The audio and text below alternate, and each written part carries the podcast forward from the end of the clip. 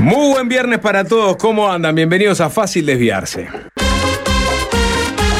Hace rato tengo el pacho de boca. Sí, qué hermosura. Usted no es un tipo común. Very fast. Qué queco. Vos mataste al ballín, ponete otro. Blancos pillos. Manos para arriba. No comparto los valores morales y éticos de ninguno de los Que siga, que siga la gente para arriba. ¿Se puede decir bosta en radio? Conversábamos con los chicos del tema de la droga. Para arriba, para arriba. El diablo está en casa, pues. Pum, pum, Tania Veira.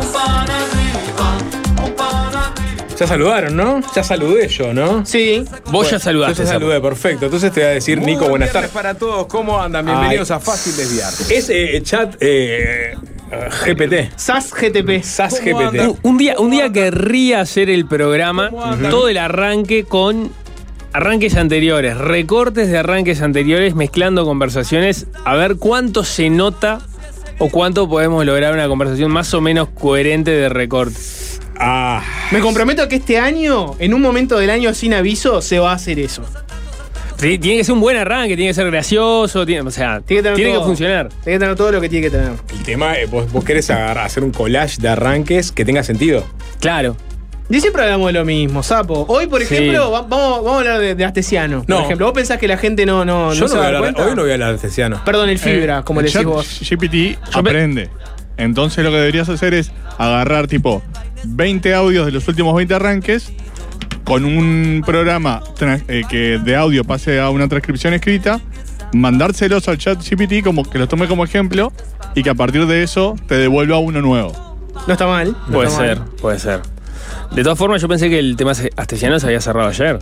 ¿No, No, se cerró ayer con la rueda de prensa del presidente? Podemos llegar a una suerte de pacto que algo que no sea algo muy Claro. este, re- relevante. Juntamos tres o cuatro, tres o cuatro este, Astesiano Gates y, y los presentamos. Ok, está bien, está bien. Vos sos vos- no, lo entiendo, lo entiendo. Lo valoro, hagamos lo siguiente entonces. Ahí va, la- una columna semanal del caso astesiano, por ejemplo, ¿no? Cuatro, cuatro votos. Yo me voy a abstener porque yo voy a presentar el caso. Cuatro votos. Sapo, Nico, Alvin y la audiencia. ¿Está? Cuatro votos. ¿Amerita o no que hoy hablemos de lo último de Astesiano? Ustedes voten, ustedes voten si sí o si no. Tenemos que igual hablar una hora. No, no, va a ser programa. solo eso, no va a ser solo Lo que Mirá, digo es, ¿tenemos otra cosa? Sí, mil cosas. Está. Mil cosas. Mira, te voy a tirar algún Para, titular. para mí, hoy no es tan relevante lo que salió de astesiano. Sin, sin, sin que yo te diga, sin que yo te lo venda. No querés Ah, bueno, pero yo ya sé que yo ya sé cu- cuál es el tema. Astesiano dijo que la calle Pou le dio alas. ¿Quieren, ¿Quieren saber de qué se trata eso? ¿Sí o no? ¿Quieren saber de qué se trata la calle Pou me dio alas? ¿Sí o no? Voten. 097-441-443 y los mensajes directos de Instagram. eh, vamos a definir el voto de la audiencia por la mayoría de los mensajes que lleguen en, el próximo minuto. Dicho así, parece que estoy blindando fuerte, ¿no? Diciendo que hoy no es interesante escuchar el caso astesiano. Hay que sacarse las ataduras, Nico. Es viernes, se pone para arriba. Mucha Lo gente que va a decir. nosotros. Claro. Esto se trata de ser absolutamente inconsciente de lo que pueda ya estar pensando o no el que está del otro lado y qué piense de vos, Nicolás, ¿no?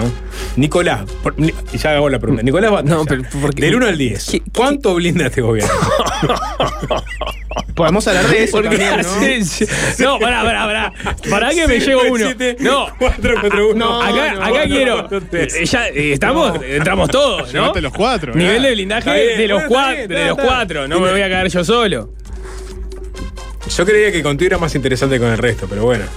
Eh, o capaz O que sea, podemos no hacer esa encuesta y hacer la encuesta que. Ni- nivel Jorge. nivel de, de blindaje o nivel de palos en la rueda también, ¿no? Me encanta porque sean 10 y sí, o sea, sean números y, y sí o no. Yo, a mí me gustaría dos, do- Nico dos números. levemente. Claro, bueno. puede mejorar, no, no sé si es un puede mejorar Puede o. y debe mejorar. Levemente gasificado. Claro.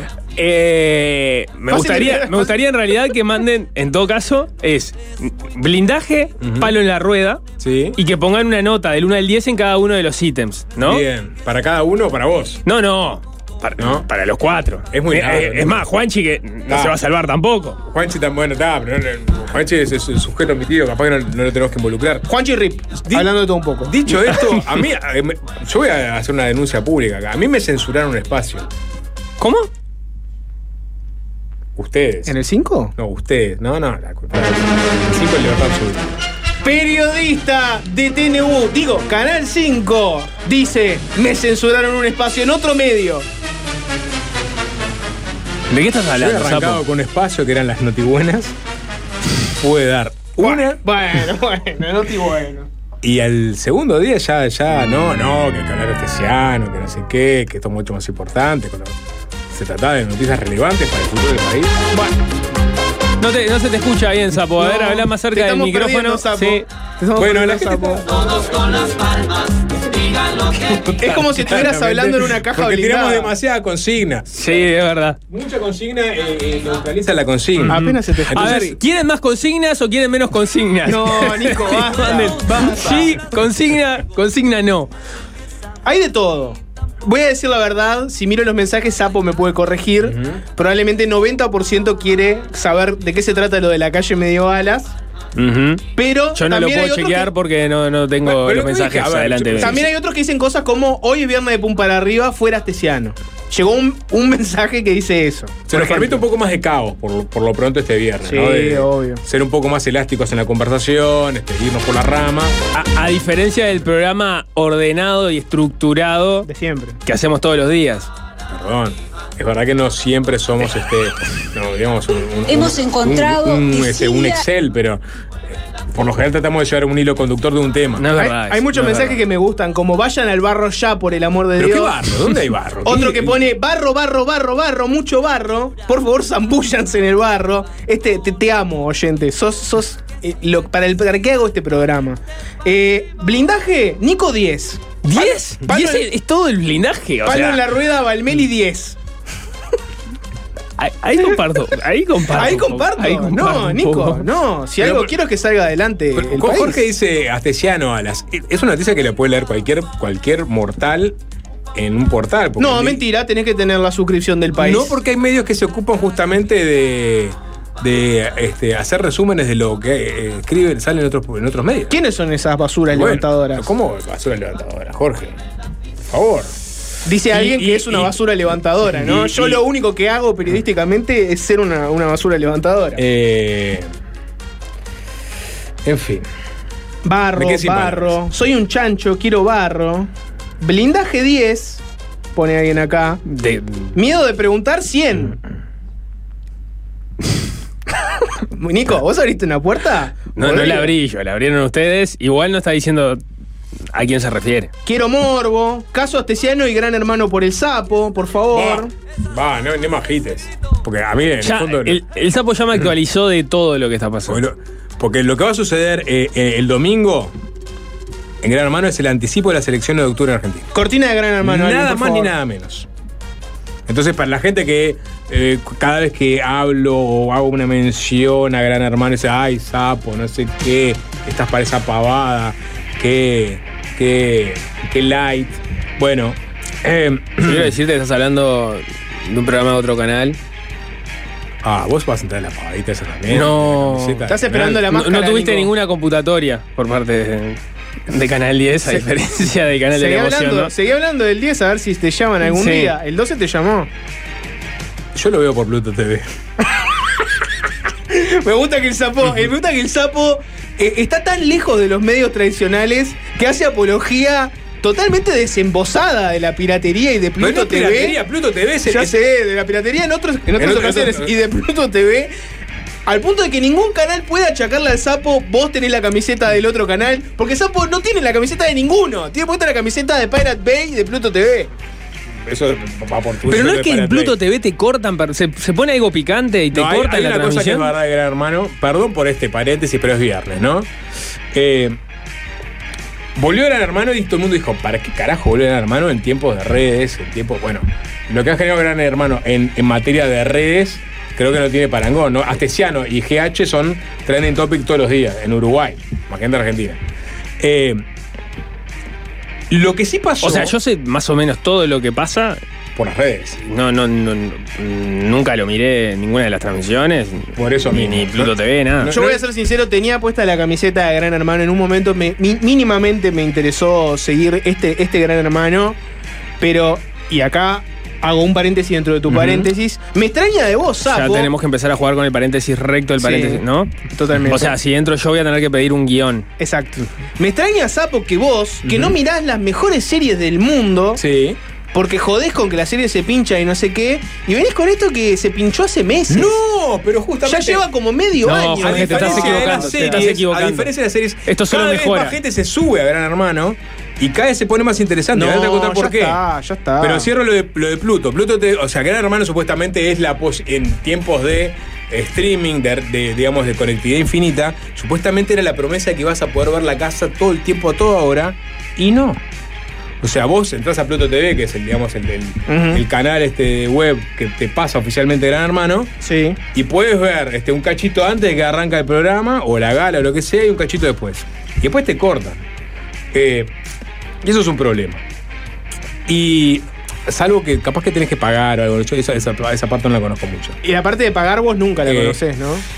Y, y lo otro, que este, este domingo, Jorge, no importa, hay dos personas que son, digamos, mamá y papá de la casa. ¿Se fue Alfa? No, justamente. Alfa y Romina fueron a placa. Mamá y papá, que se pelearon fuertemente días antes. Pero esto se va a tras- trasladar a la parte política. Porque Alfa es tremendo facho. Romina eh, fue diputada, K, y Alfa tiene una, Claro. foto, tiene una foto con Macri. Entonces, en este momento lo que circula es la foto de Romina con Cristina y la foto de Alfa con Macri. Y eso, más allá de los gustos personales de la gente que sigue a Gran Hermano, puede llegar a trasladarse a una elección anticipada en Argentina. Ok. ¿Vos decís que la votación de Gran Hermano tiene capacidad predictiva? Si, si Del Moro logra agitarla para ese lado, sí. Cosa que no va a pasar porque ya creo que no hay, no hay programa antes de la gala de. Y lo que sí pasa seguro, tiene capacidad predictiva. Vamos a verlo. Vamos, vamos a ver si, si Ah, realmente. es un embole, tenés que esperar. O sea, Claro. tenés que ver cómo sale esta votación y después tenés que esperar qué pasa No. en, en las Sí. elecciones. O sea, Yo lo que digo es que Andá a chequearlo. si, si, si los argentinos se ponen las pilas y, lo- y hacen lo que tienen que hacer, que es fomentar la grieta y llevar todo para el lado político. No sé si es lo que tienen que hacer Bueno, eso, ¿eh? Me parece sí, que, por lo menos para el que espectáculo no les está yendo muy bien con eso de la grieta. este, no, a nosotros nos viene bien. Si hacen eso, podemos tener una final anticipada. Pero ¿no te Se parece... mueven pará, todos los engranajes ta, pará, políticos para. pará, pará, Sí. ¿No te parece que eso sería romper Gran Hermano? O sea, vos, vos tenés un, un experimento social como, como es Ujú. ese juego, en el cual juegan esa- la- las estrategias de afinidad, está, en fin, el, el juego que cada uno hace, pero donde la gente vota, entiendo yo, un poco por empatía. O sea, hay como cierto mm, mirada hacia lo humano, 100%, ¿no? 100% En el- y en de el- hecho la política casi que no se ha filtrado. bueno, y vas a, a- a llevarlo al mismo lenguaje con el que Argentina lee todo y, Un y también un poco un nosotros. domingo, después seguimos con la empatía. pero no, después ya, ya No, está, no, nos van a obligar a todos a porque pronunciarse. Foto, foto de los otros con Macri o con Cristina no hay. Romina tiene una foto pero con- te va a con- aparecer uno con, un Cristina intendente de no sé y dónde. bueno, pero- y, y Alfa tiene una foto con Macri. Y eso, este, si vos lo pones este, eh, a consideración de la, de la gente, bueno, va No. a terminar siendo una votación política. Para mí, rompen el juego. Bueno, cierro el paréntesis de gran hermano porque obviamente la gente se indigna. Se ¿Del Moro es por- apolítico? Del Moro. No sé que no tengo ni idea, ¿eh? pero es un gran conductor. Si alguien había votado blindaje 1, ahora está votando blindaje 200, ¿no? ¿Por qué? Después de todo. ¿Cuánto, cuánto fue 15 minutos de hablar de Gran Hermano? ¿Puede ser? una Alguien cosa pregunta así? si Julieta no saludó a Romina. No, justamente, porque Romina pidió para ir a placa. Eh, ¿Querés, Jorge, a- a hablar mínimamente? A lo, a lo que iba es que, bueno, podemos comentar ¿no? el, el- el último episodio del Fibra. Dale, larga, relarga tu manotazo de ahogado. ¿Qué Después, de- es? después de que te sobrepasó una un oleaje de sí, sí, barro, barro, fibra, fibra. Es lo que la gente pide, sapo. Dale a la gente lo que la gente pide. Por una vez en tu vida. Todo tuyo. Dame música de pum para arriba, Alvin. Sácame de gran hermano. Es literalmente pum para arriba, ¿no? Porque. ¿Qué te dice pum para arriba si no te dice me dieron alas?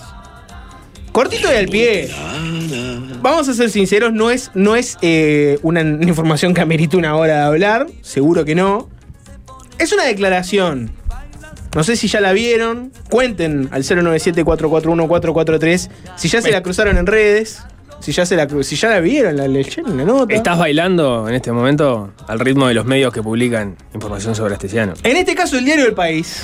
Faltó ahí, no sé si es uno de los dos medios con sesgo, con un claro sesgo ideológico que mencionó en la calle Pou. Capaz es ese, ¿no? Capaz es un. Bueno, el país. Primera pregunta. ¿Es un medio? Vinculación, es un pol- medio. vinculación política, creo que. ¿Tiene sesgo ideológico? Tiene sesgo ideológico. ¿Tiene información de Astesiano? Tiene información de Astesiano. Claramente es uno de los operadores políticos de los que habló el presidente el otro día, ¿no? ¿No? No. No, creo, no creo que el No. presidente. O sea, el, el presidente, presidente ya lo dijimos ayer, se, le- se le corto, cay- ¿no? se le cayeron, se le cayeron medios al Sí. presidente ayer cuando habló. Quedó muy corto, ¿no? O sea, hizo el juego de Vázquez, ¿no? De te armo la listita de medios opositores, pero se quedó corto con los deberes. Hizo una lista mu- muy corta. Sí. Vázquez cuando se ponía las pilas a armar la lista de medios que le llevaban la contra del gobierno, te metía 5, 6, 7 medios. ¿Pero hablaba? ¿Te daba nombres? Sí, en su primer Sí. gobierno armó una lista de medios opositores, sí. Y, lo- y Sí, sí, sí, sí. ¿Vos estabas ahí? Yo en ese momento estaba empezando a trabajar, no, no. No estabas en la mira de Vázquez. no. Estaba en la lista de afines, ¿no? Bueno, le- sigamos. Es una nota del periodista Eduardo Barreneche del diario El País que se titula Sí. Astesiano declaró en fiscalía que le dieron alas y se sentía como un jefe político. Ese es el título. Eh, uno entra a la nota y lo que te dice es que el ex jefe de custodia presidencial, Alejandro Astesiano, alias el Fibra, no lo dice la nota, pero digámoslo, declaró ayer ante la fiscal Gabriela Fossati de nuevo. Lo hizo luego de que en los últimos días surgiera la información que ya hemos comentado en los arranques de Fácil Desviarse antes. Si quieren, vayan a la web en delsol.uy, en la sección de Fácil Desviarse. Bueno, lo que la nota señala es que antes, en una de sus primeras declaraciones, fechadas el 12 de diciembre del año pasado, a la que accedió el diario El País, Astesiano ya había sido indagado por Fossati y las fiscales ascriptas sobre los vínculos que tenía con el ex subjefe de policía, Berriel, quien hoy se enfrenta a un pedido de formalización por la investigación Astesiano de la Fiscalía. En aquella audiencia, Astesiano reconoció que recibía muchos pedidos de favores, eso está entre comillas, de todos lados, y que lo llevaba a cabo sin cuestionarse, comillas, si dichas tareas excedían o no sus potestades. Acá les leo textual la frase que está recogida de Astesiano en la nota del diario El País. El mismo presidente me daba alas para hacer los trámites que yo tenía que hacer. Tenía pedidos de él para que buscara información sobre el homicidio de una señora uruguaya en el lado brasileño de Barra del Chuy, las rapiñas a una carnicería de Cerrito y el abuso sexual a una menor en una fiesta de jóvenes del Partido Nacional. Luego precisó, dos puntos, comillas. El presidente no me decía, hace esto o esto no lo hagas. Soy yo que capaz que me tomé atribuciones por pedidos de ellos, entre paréntesis, integrante del gobierno, que me abrieron la cancha. Esa es la declaración de eh, el presidente me daba alas. ¿Qué, pensamos de esta declaración? ¿Amerita hablar mucho más de esto o, queda por acá? Esa es una, pequeña colita de cinco minutos de explicarlo. Eh, A ver, yo, no.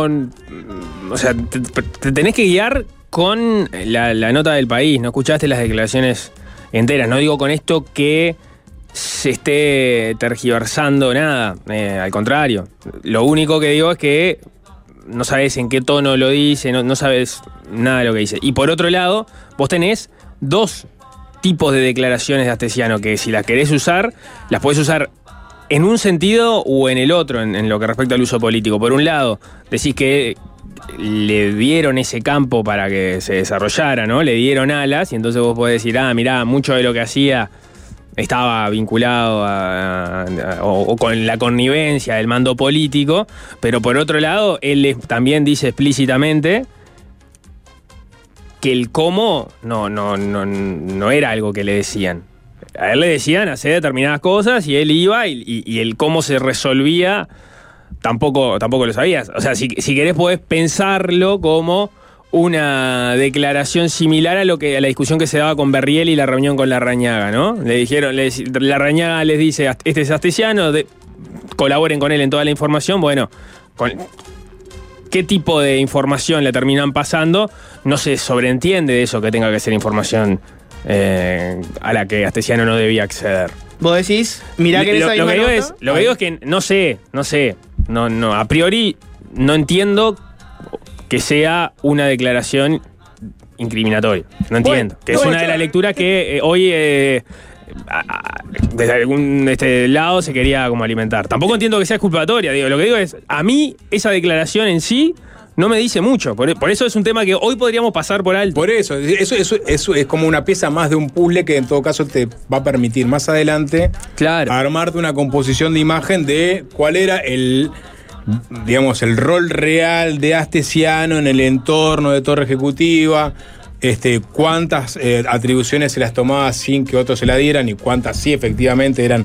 Te digo, porque en otro, en otra, ya que estamos en otro pasaje de, de lo que declaró en, en fiscalía, Astesiano dijo, muchos documentos me enviaban de la Secretaría de Ferrés, eh, me los mandaban para ver si yo estaba de acuerdo. Yo era un jefe político, por más Bueno. que Delgado diga otra cosa. Está, No ahí, había- ahí no sí- había llegado a y ese ahí hay un careo, Ahí ¿no? sí hay otro tema. Hay un Ahí- careo entre lo que dice Astesiano y lo que eventualmente se ha dicho desde el entorno del presidente. Claro, eh, le- la forma que se trató de dibujar las atribuciones de Astesiano y, y- y disminuir las atribuciones de Astesiano cuando comparecieron las autoridades, en particular Rodrigo Ferrés, que, que- que señalaba que no era el jefe de la custodia presidencial, cuando da la impresión de que quizás eso no sucedía por contrato, más allá que hay documentos oficiales donde se lo menciona, pero claramente eran las atribuciones que él tenía, y de hecho tenía más atribuciones que esa, bueno, ahí sí no queda bien parada esa declaración de, el contexto es que él dijo que le llegan documentos de parte de, de las- del secretario privado de Ferrés, referidos a pases en comisión de policías, y que él tenía que estudiarlos y dar su punto de vista. Te leo, te claro. leo, O sea, sí, te leo exactamente el, el ¿no? párrafo para que la gente lo, lo Ah, conozca, ah. ¿no? Dice, según supo el país, Astesiano le dijo a Fossati, o sea, la fiscal del caso, que cumplía otros roles en el gobierno, además de ser el encargado de seguridad del presidente y su familia. Declaró, por ejemplo, que le llegaban documentos de parte del secretario privado del prosecretario de la presidencia, Rodrigo Ferrés, referidos a pases en comisión de policías y agregó que él debía estudiarlos y dar su punto de vista. Sí, cita entre comillas la nota del diario País. Muchos documentos me enviaban de la Secretaría de Ferrés, me los mandaban para ver si yo estaba de acuerdo. Yo era un jefe político más que, No, por de- más que, que- Delgado diga otra cosa. Sí, e- es- esa declaración sí me parece mucho más relevante porque el gobierno es preso de sus propias explicaciones. Y, y esa comparecencia a la que aludo, en ese aspecto envejeció muy mal. Hubo defensas parlamentarias, pero las defensas parlamentarias uno puede entender que el rol de los parlamentarios en, una situación así es salir a defender al gobierno. Hablo del oficialismo, por supuesto. Está. Mm, Digamos, dejemos de lado esa- esas declaraciones. Ahora, los que trabajaban en torre ejecutiva directamente con él sabían cuáles eran sus atribuciones. Quizás, vamos a suponer, no sabían todas las cosas que hacía al margen de la ley. Pero las atribuciones que tenía dentro de la ley y, y el acceso que tenía a información y las decisiones que tomaba y el rol, ta, todo eso lo sabían. Entonces salir a dibujar la importancia que él tenía es una declaración que, eso, que, que- que envejeció, envejeció mal. Y, y- y- eso es un problema, ¿no? Cuando vos Es una- da- das ver, explicaciones y las... las- eso, eso es un careo, es- lo termina siendo un careo entre lo que dice Astesiano y lo que han dicho las autoridades de gobierno, porque tampoco sabemos si efectivamente esto fue así, que le pasaran a Astesiano. Lo que declaró Astesiano en fiscalía. O sea, hay que probar No. que efectivamente le pasaron a Astesiano currículums de policía para, para ver si. este, No, no, no, pero, pero ya, ya- ya hoy por hoy tenés un, un cuadro en el cual claramente Astesiano tenía muchas atribuciones. Que Claro, pero, cre- a- la- pero- pero el gobierno sigue defendiendo que él se las atribuía y que no era que a él le pedían nada. ¿Me explico? Lo que sí, te- sí- sí seguro había un nexo muy grande con la policía. Ahí sí, claramente Astesiano tenía este, vínculos Claro, pero muy fuertes. Lo que está después, ¿qué diciendo él en esa nota, claro, pero lo que está diciendo él en esa nota es, a mí me enviaban este, perfiles de personas para, para entrar a Torre Ejecutiva y me pedían mi opinión. No, obvio. Y, y- Ah, y pero digo, con todos los accesos que él tenía a cámaras, a este, al sistema de información, o sea, etcétera, toda, toda esa información a la que él tenía acceso en, en su momento y bueno, estaba, estaba en duda qué tan relevante era el, el- el rol que tenía en ese aspecto, porque hasta se llegó a discutir si era o no era el jefe de la custodia presidencial. si, si- si es un tema simplemente nominal, está, eh, es una discusión, pero se trató de, en- o por lo menos esa fue la lectura que, que- que yo hice de esa comparecencia ese día, de alguna forma bajarle el perfil a las atribuciones que él tenía, no las que tomaba por fuera por motus propio, a, a los niveles de acceso que él tenía. Pues se, sigue, se, se- le sigue bajando, digamos, el, el perfil de, de- o la, la- la descripción de cargo de Astesiano, ¿no? Las atribuciones, atribuciones reales que tenía y lo que efectivamente. Porque esto es lo que. Cuando Ah, pero, dice. o- ¿Fungía de jefe de la custodia presidencial, sí o no? fu- fungía de. Y bueno, sí. Sí, sí. está. Entonces, que le pusiste otro cargo por un tema burocrático, hasta cuando vos mismo te confundías cuando se firmaban documentos oficiales, es una, eh, es una explicación baladí en ese momento que envejeció mal. Porque lo- ahora, cuando dice yo era jefe político, se atribuye, yo soy un jefe político. No es menor lo que dice Astesiano, ¿no? Yo, yo tenía atribuciones que estaban por fuera de el- el- el- el- el- la mera descripción de mi cargo, que era hacerme eh, cargo, valga la redundancia, de la seguridad del presidente y su entorno. Y, él, y dice, por más que Delgado diga otra cosa, ¿no? Y Delgado lo que había dicho, en, pues lo, pone el país, ¿no? En diciembre de- del año pasado, era, estamos hablando de un custodio que en realidad traicionó la confianza del presidente de la República. Tiene una cosa paralela, oscura, a partir de un tema de pasaportes que la justicia empezó a investigar y resulta que la mayoría vienen de los gobiernos anteriores del Frente Amplio. Como diciendo, él simplemente era un custodio. Era un custodio. Y él dice, no, yo era un jefe político. ¿no? Por eso digo que hay un careo en este momento a partir de esta Sí, declaración lo Astesiano. cual no quita que es, que es verdad que traicionó la confianza Absolutamente. que, tenía dieron, ¿no? Eso me parece que es indiscutible. Sí, sí, sí, sí, y es lo que te dicen, ¿no? Todas las cosas que nos enteramos de Astesiano obviamente no las sospechamos. Ahora, ¿cuál era, digamos, el rol real de Astesiano? Eso es lo que, con esta información que va surgiendo día a día, nos vamos enterando cuál era realmente el rol que tenía Astesiano dentro de Torre Ejecutiva. No era solamente el de ser este, el custodio del presidente, ¿no? O por lo menos él hacía otras cosas que estaban por fuera de esa descripción de cargo. Después, si le mandaban a él hacer las cosas o no, desde Torre Ejecutiva o sabían Torre Ejecutiva, es una cosa que está por verse, ¿no? Por ahora el gobierno sigue diciendo no. Todas esas cosas que, que hizo Astesiano están por, por debajo del radar de lo que nosotros detectábamos. Sí, este, el- el- la relación entre la cúpula del Ministerio Interior Sí. y Astesiano quedó evidente y, y derivó en que fuera decapitada la cúpula. La, en la torre ejecutiva todavía se presenta como totalmente ajena a lo que, a lo que hacía Astesiano y que Astesiano no tiene otro rol que no fuera el de custodio de- del presidente. De, de momento eso no ha habido eh, mayores este, trascendidos de parte de los chats, por lo menos lo que estoy recordando ahora de, de memoria, que apunten a eso, ¿no? No, no, no apareció el chat de eh, comprobando que se le pidió determinada gestión y que esa gestión tenga apariencia ilícita. Por eso, eso vamos acumulando, la pregunta de- de- del arranque, ¿no? Bueno, ¿Cuántos tenemos que acumular para, para- para dedicarle un, un espacio entero a, a Astesiano? Pasemos a, pasemos a otro tema que me interesa discutirlo. Tenemos que hacer una tanda en algún momento y no quiero dejar este tema afuera. Alvin, te pido un cambio de canción. ¿Qué le da, qué le da esta canción? ¿Qué le transmite? Hacer el amor en el balcón. Opa, Y bueno, es viernes, sapo. ¿Alguna vez? No hablo de mi vida privada, pero, Sapo. pero, pero es una canción que conocí, o sea, que conocí eh, siendo. No, no, no. Sapo. A- a- a- antes de, de- de tener la posibilidad de, de- de vivir esas experiencias, Ah, ¿no? bien. Eh, entonces Acá, era una imagen, era una imagen muy provocativa. ¿no? La única pregunta que amerita es si alguna vez tuviste balcón. Por el resto ya, balcón. ya Yo di- conozco el balcón de Nico. diste, diste Sí. todo Es por chiquito. entendido. ¿Pasaste mal en el balcón de Nico? bárbaro. Ah. Tiene, tiene una, ¿Te gustaría, ¿Te gustaría repetirlo?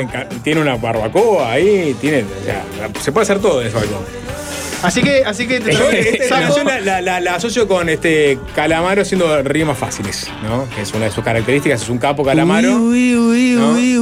Es un genio, Calamaro. Genio sapo, absoluto. un Pero genio. la- vamos vamos a decir que la- digamos, las rimas de Calamaro no son las más elevadas, ni mucho menos, y él creo que nunca la buscó, ¿no? A todo esto me ofrecieron una nota con Calamaro recientemente. Con Javier Calamaro. 097-441-443. Uh. Y si quieren una nota con Javier Calamaro, Qué pídanla groso Javier en los Calamaro. ¿Cómo se llama la banda de, Javier Calamaro? ¿no? Vamos, Alvin. Si llegan 10 mensajes diciéndole sí a la nota Javier con Calamaro Javier Calamaro, se le hace una nota a Javier Calamaro. No me importa Para nada. muchos es el, el bueno de los calamaros. Si llegan 10 mensajes diciendo háganle una nota a Javier Calamaro, se le hace una nota a Javier Calamaro. No, ¿No, me es- importa no es nada. Coti el hermano de Calamaro? Coti, guarango. Eh, pará, Javier Calamaro, ahora me dejaste trancado en esto, Jorge. 097 Javier Calamaro, ¿cómo se llama la 441 banda de Javier Calamaro? Que tenía, una, tenía un hit este, de los 90. Un ¿Cuál clásico. será? Sapo. Los algo, ¿viste? Que él, él usaba un, como un gorro de cowboy. Los guarros. Níquel, níquel, níquel era eso. Los guarros. Los guarros. Los guarros. No están llegando muchos mensajes eh, a partir de, de Bien. Javier Calamaro. Pero, pero los guarros, hay varias personas que conocen los guarros. Los guarros. No, ¿para dónde venía esto? ¿Fue este el momento más frío del verano? Porque mucha gente dirá, no, Jorge, se viene una ola de calor, estamos en el momento más cálido del verano. Sin embargo, en, en la Expo Avícola de San Bautista, en Canelones, pasó una corriente de frío que te podría decir que hasta que es una helada. Allí se encontraba el Los presidente de la Adrián Peña. Los pagos de ¿Estaba Adrián Peña? Peña. No, no sé si estaba Adrián Mm, Peña. no. Y justo era algo avícola, que él es un productor avícola. Sí, sí, claro. Bueno, justamente estaba el presidente de la República, Luis Lacalle Pou, recorriendo la Expo Avícola de San Bautista con este calor tórrido de verano. Y de pronto apareció Fernando Pereira, el presidente del Frente Amplio, y se dio una corriente gélida. Escuchen eh, el audio para el momento exacto.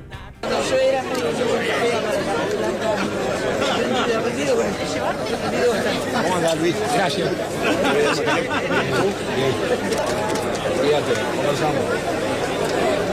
Bueno, el encuentro entre el presidente del Frente Amplio y el presidente de la República. A ver, este. Pueden ver el una video. transcripción, Jorge Oral, porque yo sí. entendí mucho. Este video eh, lo agarré de Telemundo, que, ca- Ujú. que captó el momento. Básicamente, la calle Pou está recorriendo la expo, saludando personas, y aparece Fernando Pereira que le da unos golpecitos en la espalda, como para que se dé cuenta que llegó, y lo saluda. Y le pregunta cómo andás, bien, ¿cómo estás vos? Bien, cuídate. Conversamos, le contesta el presidente del Frente Amplio. ¿Conversamos? Se- mientras, mientras emprende la retirada, el presidente de la República, siguiendo su camino, sin mediar más palabra, Fernando Pereira le dice conversamos mientras la calle Pou se aleja. Así se termina el intercambio. ¿Fue este el momento más frío del verano para ustedes? Para las cocinas, Jorge. Sí. Hoy, este. No. Es viernes, no, para para mí, arriba. para mí fue. Digo, está, yo qué sé. Hola, Fernando, ya está. No, no, no, no, no. no. Yo voy a, Dale, yo voy a amenizar, voy a amenizar Dale, todo. sapo. No, pará, pero, puedo- todo, porque la gente dice, ay, no, el Pero yo puedo- momento de Pereira Claro, y la ¿puedo, calle puedo, puedo matizar el, el- el matiz del sapo? Bien, gracias. No es lunes, O sea, es viernes. Sí, fue frío y está, pero ¿qué, Ah. qué- qué esperan? O sea, el- el- el- en este momento no están en, Mm. o sea, en- en los mejores términos. Claramente el presidente eh, ayer lo, lo vieron, estuvimos escuchando. la- el- o sea, es un momento en el cual est- estaba molesto con cómo se estaba manejando el, el asunto. Está, molesto, con el Frente? Amplio. ¿Está molesto la calle Pou? no, no sabes, este, Dale, seguí, tranquilo. Listillo. Y, y ta, le fue el saludo que tenía ganas de hacer el presidente y, bueno, me parece que quedó medio colgado Pereira con el saludo que fue que se arrimó. Pero bueno, está, también.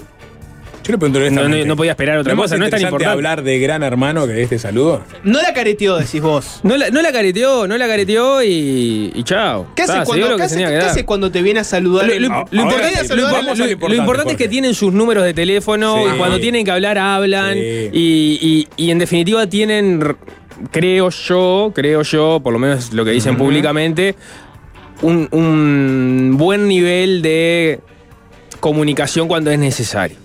Ta. Sí, se Me parece comunican- que es todo lo que podemos esperar, ¿no? Si se comunican vía tampoco WhatsApp. queremos que, que, que- ¿qué quería? ¿Que, que le hiciera UPA. ¡Oh, Fernando, qué haces! ¡UPA! ¡Oh, oh, oh! Y, y- y- y al grito de convivencia democrática da una vuelta a la, a la expo. No, no iba a pasar eso. Te recomiendo que busques, si querés, Nico, la falacia del hombre de paja, para que es lo, lo que estás haciendo exactamente, que es contraponer a algo que nadie pide, que es que le hagan UPA. Pero pues, capaz que Sería- algo más amigable. Hola, ¿cómo sería, estás? Sería divino. Bien, sería ¿todo divino tranquilo? que haga UPA. ¿no? Te digo más.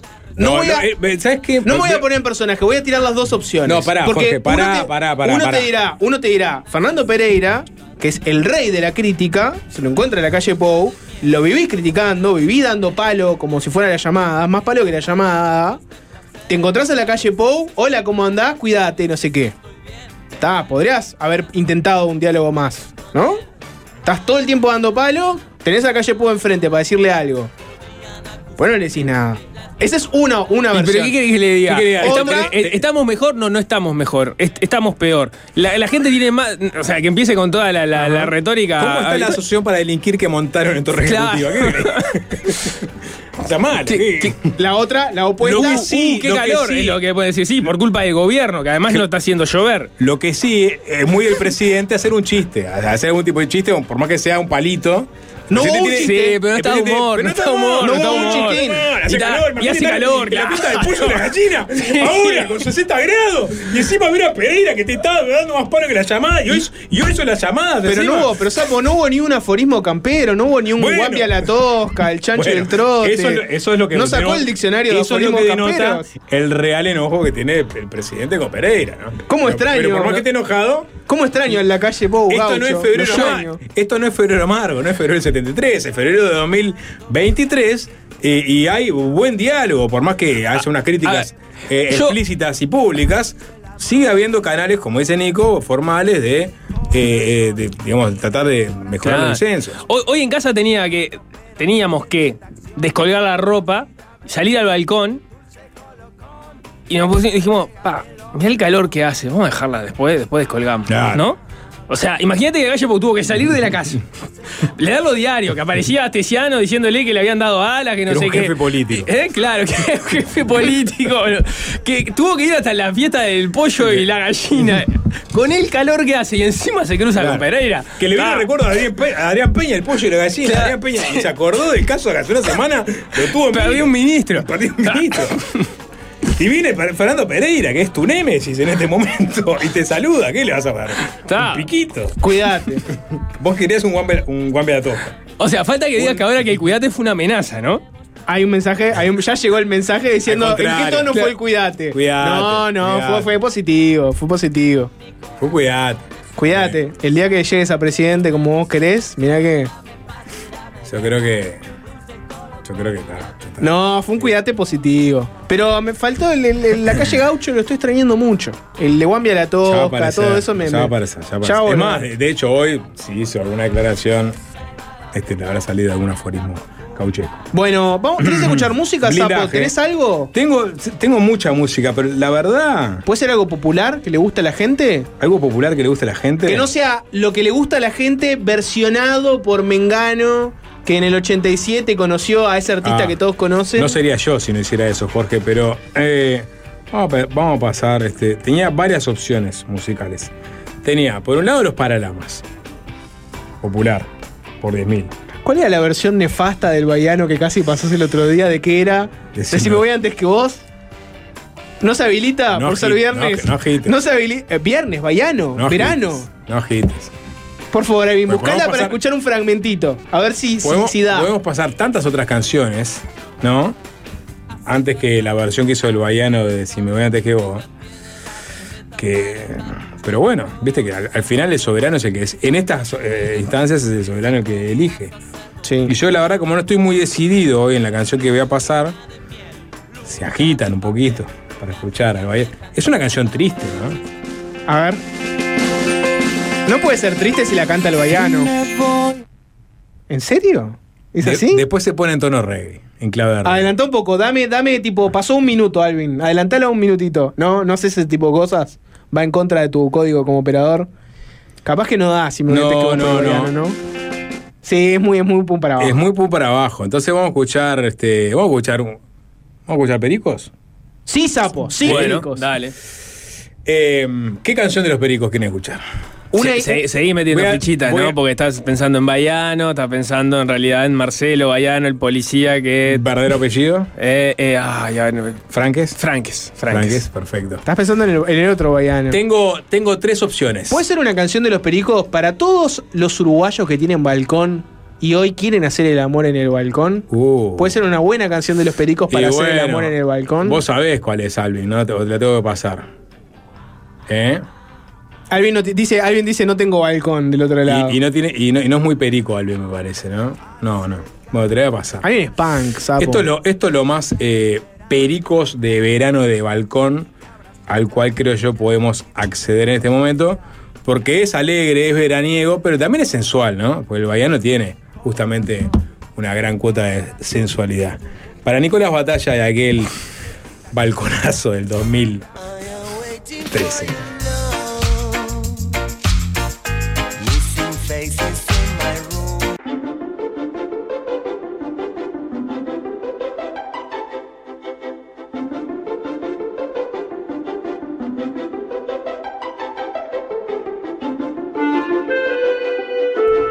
Si estás buscando un préstamo, informate de las opciones que te ofrece En La Mano.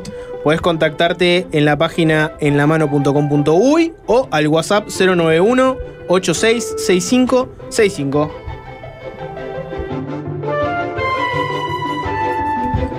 ¿Todavía no se suscribieron a Búsqueda de Galería? No les creo. ¿En serio? Bueno. Con tarjetas de débito y crédito Santander Select tenés un 25% de descuento en tu suscripción. Pueden hacerlo ingresando a búsqueda.com.uy o a galería.com.uy y ahí eligen su plan con tarjeta Santander Select. Abrí tu mundo con revista Galería y descubrí una nueva búsqueda con el periodismo de siempre.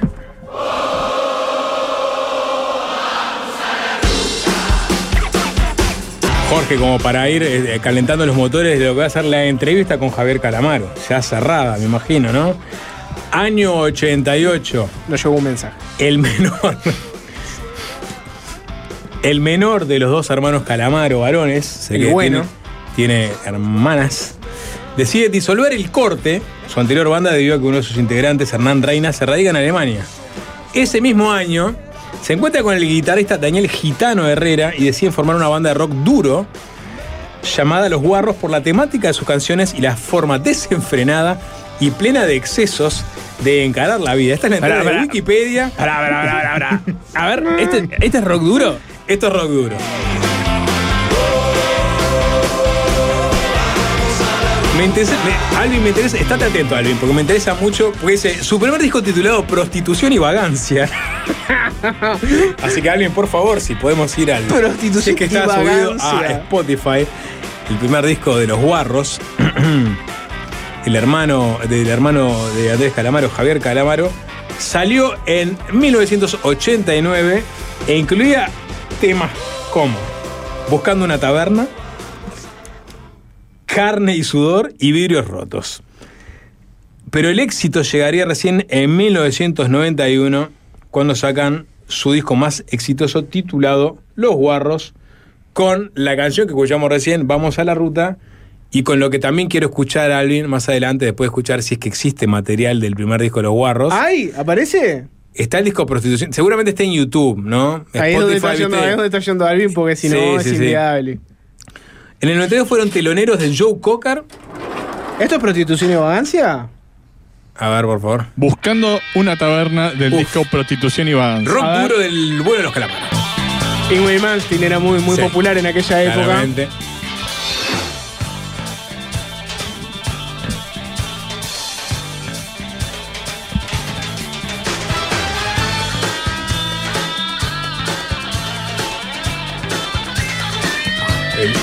Solo introductorio más largo de la historia. basta, basta. Funky. ¿Puedo leer mensajes Muy- mientras? muy Sí, funky. Muy funky. Bueno, hay mensajes que quieren a Calamaro. Bueno, me interesa. Y buscame mientras porque eh, tuvieron su gran hit Vamos a la Ruta y su otro gran hit de ese mismo disco era una versión de Bienvenidos al Tren original de Sui Generis. Me interesa mucho escuchar esa versión. Javier Calamaro va a estar en Fácil Desviarse cuándo, Jorge?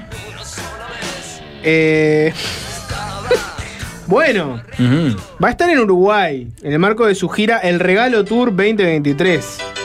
Cuatro El presentaciones. regalo de ser el hermano de Andrés Calamaro. No chistes. Ah, Cuatro presentaciones. el. Montevideo, Canelones y Punta del Este. Opa. Se agregó Florida. tus cosas Ah, bueno. y largo de Sí, es, es, Qué es- indestructible el Es tema. indestructible. Igual lo prefiero con esas voces aflautaditas de. A ver, a ver, a ver cómo llega. Ok, ya A ver quién le hace la dos.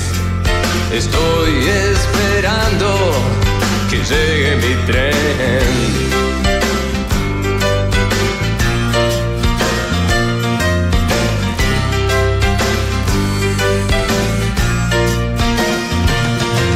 Si tú eres mi dama, Bueno, no, no hubo un dos. El último disco de los guarros fue titulado Pampas Lisérgicas. Pampas lisérgicas. De 1996, ya sin mucha repercusión, Javier Calamaro decide en 1997 disolver esta banda para iniciar su carrera como solista. Eh, y Porque vuelve el nombre de los 2006. guarros no le sumaba nada, pero decir Javier Calamaro sí sumaba. Y bueno, Y bueno. porque ah, después hay que ir a lo que es la bio propiamente dicha de Javier, ¿no? ¿Cómo es físicamente Sapo? ¿Hay un Es pa- parecido? hay pa- sí, claro. ¿no ¿Nunca viste a Javier Calamaro? ¿No lo tenés visto? No, Sapo. Era una habitual No de Tinelli.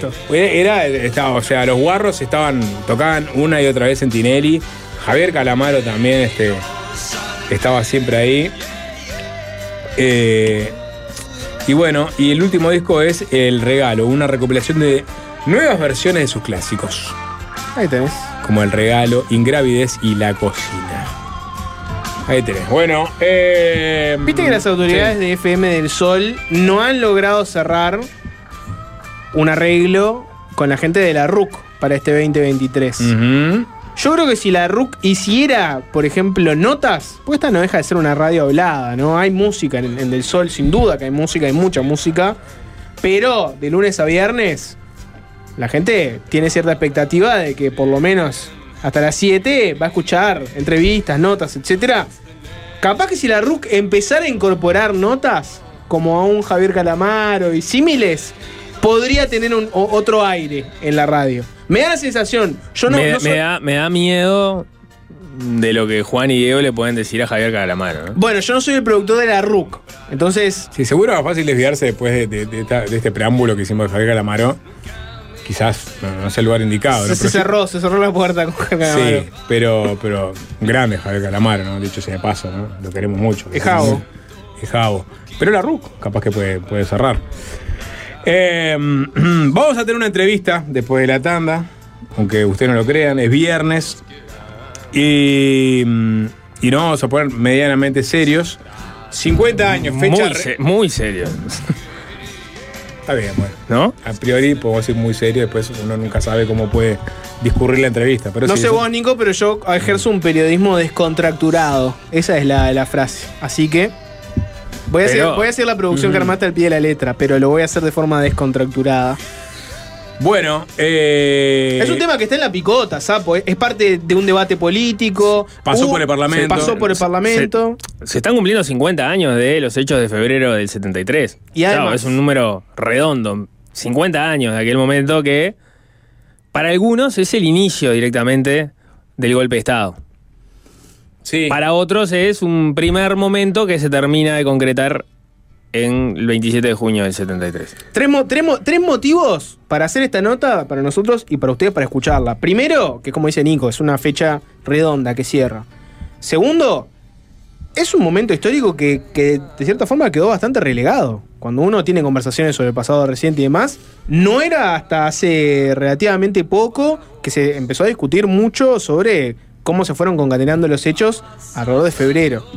Y además, tercera, es que es parte de un debate que se está dando ahora, de bueno, el golpe fue en febrero, no fue en febrero, en qué estaba cada una de las figuras más relevantes, los partidos políticos, cómo se posicionaron, los movimientos sindicales, la izquierda. O sea, eh, es realmente Sí, vale la pena. La instancia parlamentaria, digamos, formal, este, que fue iniciativa del Partido Colorado, Ope Pasqué, entre otras personas, este fue el que propuso. Se trató más, de más que nada de reivindicar algunas figuras, ¿no? Este, en aquel contexto de ausencia de apoyos políticos a la institucionalidad, ¿no? En un momento Sí. en que había una eh, insubordinación de elementos de las Fuerzas Armadas que no acataban la decisión de eh, Juan María Bordaberry de designar al nuevo ministro de Defensa, Bueno, al- algunas, algunas personas alertaron sobre lo que, lo que se podía venir. Antes de la designación, durante el, el momento en que estos elementos de las Fuerzas Armadas este, deciden no aceptar la designación de franceses, y entonces Ope Pasqué, por ejemplo, decía, bueno, había que reivindicar a Aníbal, eh, a Amílcar Vasconcellos por haber alertado a principios de diciembre de lo que los planes Del de, febrero amargo. de- exactamente lo que se venía.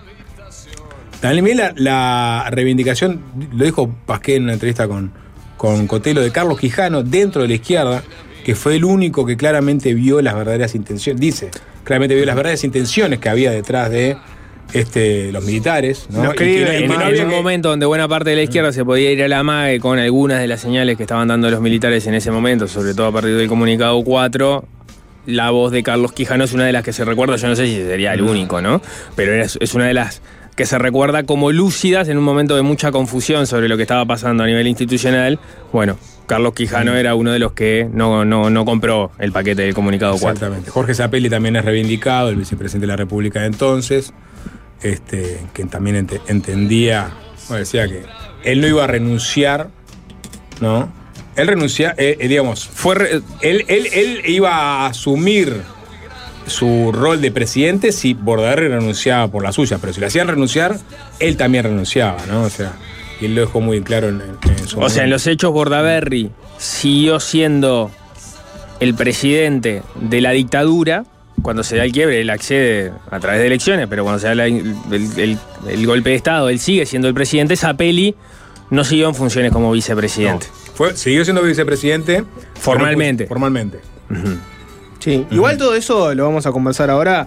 Eh, tenemos No, pero- dos perdón, invitados. pero lo que- a lo que decía, o sea, la, la instancia del legislativo fue para eso, pero obviamente. O sea, también para, para- buscar una aguja en un pajal también, ¿no? Porque, Exacto. porque eh, en realidad, Jorge decía, fue una... Es, es- febrero es como un hito este, ahí bastante, no sé si olvidado, pero mucho más desmerecido. ¿Por qué? Por una de las hipótesis que se ha hablado estos días, por ejemplo, la conversaban entre Leonardo Arcor, Sergio Israel, que va a estar con nosotros ahora en unos minutos, y Alfonso Leza en, en desayunos, porque el sistema político queda mal parado de lo que pasó o lo que estaba pasando en ese momento en febrero del 73. Exactamente. Hay una, te- hay una teoría que es. Este no es un episodio del que se hable mucho porque deja mal parada a la izquierda. Y hay otra No, teoría no, que es. no. Ah, deja mal parado a todos los partidos. Y hay juntó otra el teoría que es, Parlamento en en un momento realidad, acuciante del- deja del- mal parado a todos. Sí, de las instituciones del país. Y, por- y porque en realidad. Estamos adelantando preguntas, ¿no? Pero porque en realidad. En ese momento, digamos, la- si, si reducías las, las- las opciones, era por lo que estaba intentando hacer el gobierno de Bordaberry frente a la desautorización de parte de las Fuerzas Armadas, y buena parte del sistema político quería que Bordaberry cayera. Y, y por eso tampoco accionaron de manera más este, vehemente contra lo que estaba haciendo el, el- el ejército, las Fuerzas Armadas, que era desconocer lo que estaba eh, proponiendo el, el- el presidente. Lo conversamos después en la nota antes de la tanda. Les cuento que hay una novedad y es que la justicia imputó al ex número 3 de la policía, a Jorge Berriel, en lo que están dando distintos portales. Yo les voy a leer brevemente lo que está dando el diario El Observador. La justicia imputó hoy, a pedido de la fiscal Gabriela Fossati, al número 3 de la Policía Nacional, el ex número 3 de la Policía Nacional, Jorge Berriel, por su participación en el caso Astesiano. Berriel, que ocupaba el cargo de subdirector ejecutivo de la policía, fue imputado por tres delitos de revelación de secreto, tendrá sus documentos de viaje por 180 días, tendrá retenidos sus documentos, quise decir, tendrá prohibida la salida del país y deberá fijar domicilio. Dentro de las tres situaciones en las que la justicia entendió que el subdirector ejecutivo de la policía reveló secretos, están, por ejemplo, los datos aportados al ex jefe de custodia presidencial, Alejandro Astesiano, sobre una menor que presentó una denuncia de abuso sexual en una fiesta organizada por militantes del Partido Nacional. Esos son algunos de los datos que hay al momento. En el correo de la jornada habrá más datos sobre la imputación de Berriel. Pero bueno, esa es la, la novedad que, que quería comentarles, que es el, el breaking news del momento. Hacemos una tanda y a la vuelta nos metemos en la entrevista de hoy. Fácil desviarse.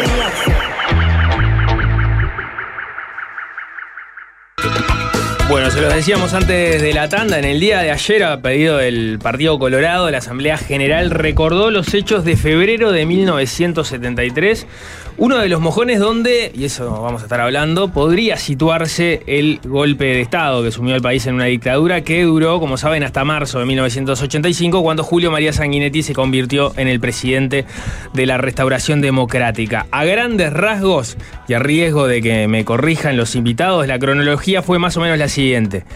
El gobierno de Juan María Bordaberry designó a Antonio Francese como ministro de Defensa Nacional. Los militares ocuparon la planta de transmisión de Canal 5 y se opusieron a la decisión del Poder Ejecutivo desconociendo a Francese. Francese intenta renunciar, pero Bordaberry se lo niega. En la noche del 8 de febrero, el presidente da una cadena de radio y televisión con Francese a su lado, rechazando los planteamientos castrenses y convocando al día siguiente a la población a reunirse en Plaza de Independencia en defensa de las instituciones democráticas. Nada, eso termina pasando. El llamamiento fue un fracaso de convocatoria, no reunió más que un centenar de personas. De todos modos, en esa madrugada, la de 9 de febrero, desafiando a las otras fuerzas, la Armada, a cargo de Juan José Zorrilla, cerca Ciudad Vieja en respaldo de la democracia y le ofrece a Bordaberry la posibilidad de refugiarse allí si lo consideraba necesario. Bordaberry no lo acepta, dice que su lugar es la casa de gobierno, que allí va a permanecer y en esos días, viernes 9 de febrero, sábado 10 de febrero, los militares emiten los famosos comunicados 4 y 7.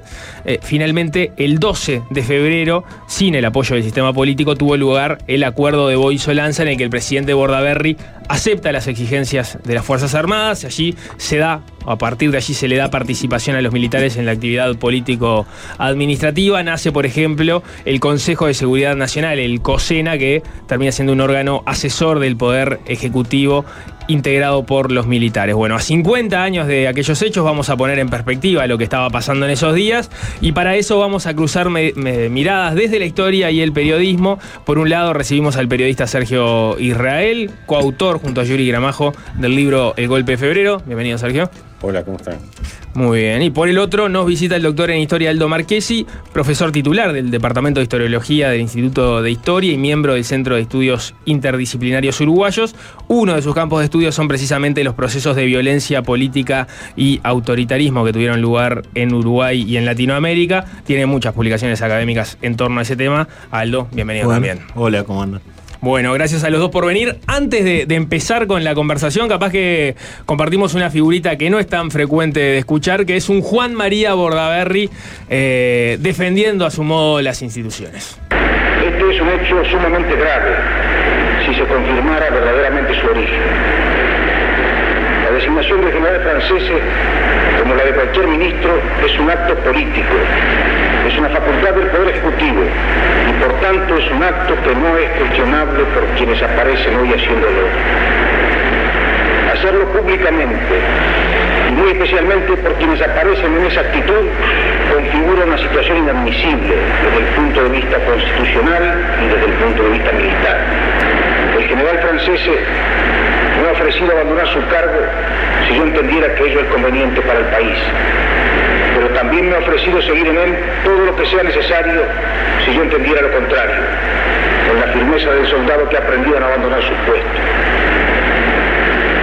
Yo digo que el presidente de la República como institución y la defensa intransigente de la legalidad y de las instituciones hacen hoy más que nunca imprescindible que el general francés permanezca en su cargo y así se lo he comunicado. En estas horas dramáticas para nuestro país, yo llamo a la cordura a quienes quieren lanzarlo consciente o inconscientemente en un camino de oscuro final. Hago un llamado a la cordura a quienes han pensado que el camino que han elegido es el mejor para nuestra patria, sin ver que para tener autoridad hay que estar primero dispuesto a acatarla. Bueno, para, los que tienen este, solo lo- los titulares vinculados a, lo que fue la dictadura, capaz que el episodio de febrero no, no es tan conocido y les puede llamar la atención, ¿no? Porque lo que solemos conocer es el golpe de Estado ocurre en junio del 73 y es un golpe de Estado que también lo da el, presidente, quien de hecho se mantiene en, ese rol hasta el 76. Sin embargo, acá, unos meses antes, en febrero, pasaba algo distinto, donde era el, presidente y las Fuerzas Armadas, este, por lo pronto con el Ejército y la Fuerza Aérea, quedan eh, enfrentados en esa decisión de elegir un ministro de defensa que no era del agrado de las Fuerzas Armadas. Capaz que empiezo con el historiador, con Aldo. ¿Qué estaba pasando ahí? Eh, fines del 72, principios del 73. ¿Cuál era el escenario que nos deja ahí, en las puertas de este momento, con la designación de Francese? Claro, lo que pasa es que eh, febrero, en las últimas décadas, la discusión sobre febrero ha, emergido de una forma un poco exagerada para mi gusto, pero febrero se enmarca en un proceso más largo. Eh, claramente, el, el golpe de Estado uruguayo es un golpe de Estado que en términos comparativos siempre se plantea como un golpe que es gradual, ¿no? Que es un golpe que no... A diferencia, para poner un contrapunto con el caso chileno, donde es de un día para el otro cae un gobierno. Eh, en el caso uruguayo, este, incluso se ha estudiado, se han hecho comparaciones, por ejemplo, en la década del 90 con el caso de Fujimori, en, cuando Fujimori disuelve las cámaras. O sea, es un, un proceso gradual donde incluso el mismo presidente termina disolviendo las cámaras. Pero ese proceso tiene dos componentes. Por un lado, un componente civil, que tiene que ver con la figura de Ordogar, y tiene un componente militar. Eh, si se quiere, en ese camino hacia el, hacia el golpe, eh, eh, hay un, un historiador que ha usado el término camino democrático hacia el autoritarismo. Álvaro Rico plantea siempre esa fórmula que me parece útil porque muchas veces es, un proceso que se da, surge en la propia democracia y se va dando, pero hay como pasos, ¿no? El primer paso es el pachequismo, claramente. Un gobierno con tendencias autoritarias, elegido democráticamente. El segundo momento, y esto sí ya es mucho más relevante para febrero, es lo que empieza a ocurrir en el 72. eh, que tiene que ver con la participación activa de los militares en el proceso político. ¿no? Eh, en realidad ya esa, esa participación viene del 71, cuando luego de la, de- de- de- del, abuso de la fuga de Punta Carreta se plantea la participación de las fuerzas conjuntas en, la persecución a la subversión. Y esto se agudiza o se radicaliza a partir de abril del 72, cuando se da el estado de guerra interno y luego eh, se vota la ley de seguridad del Estado.